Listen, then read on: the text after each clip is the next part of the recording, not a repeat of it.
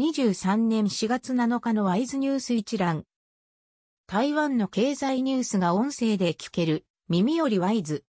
こちらでは、トップニュースと、その他ニュースのタイトルをまとめてお届けします。トップニュースは、3月新車販売4.4万台、高級輸入車が押し上げ。3月の新車登録台数は前月比34.6%増。前年同月比12.0%増の44,161台で、同月として過去18年で最高となった。従来予想されていた4万台を大幅に上回った。部品の供給不足緩和で大量の輸入車が到着したためだ。中でも、レクサスやテスラなど高級輸入車は、前年同月比37.2%増の12,021台と過去最高を更新し、域内生産者、輸入者を合わせた新車登録台数全体の27.2%を占めた。7日付交渉時報などが報じた。その他ニュースのタイトルは、IC の22年日本輸出33%増加。TSMC 新築科学園区研究開発センター5から6月完成へ。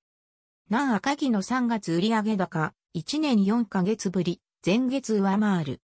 テレビ用、パネル価格、上昇継続。第2四半期のノートパソコン出荷台数、6四半期ぶりプラス成長へ。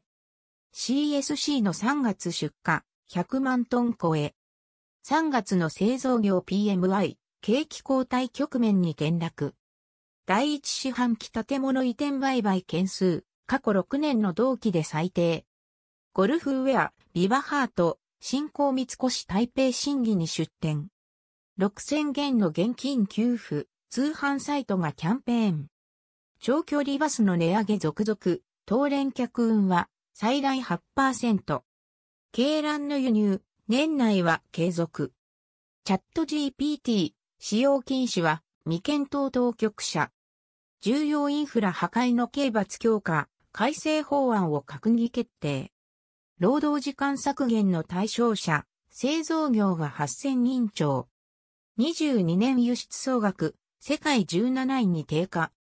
米下院外交委員長が包帯、蔡英文、総統と8日会談へ。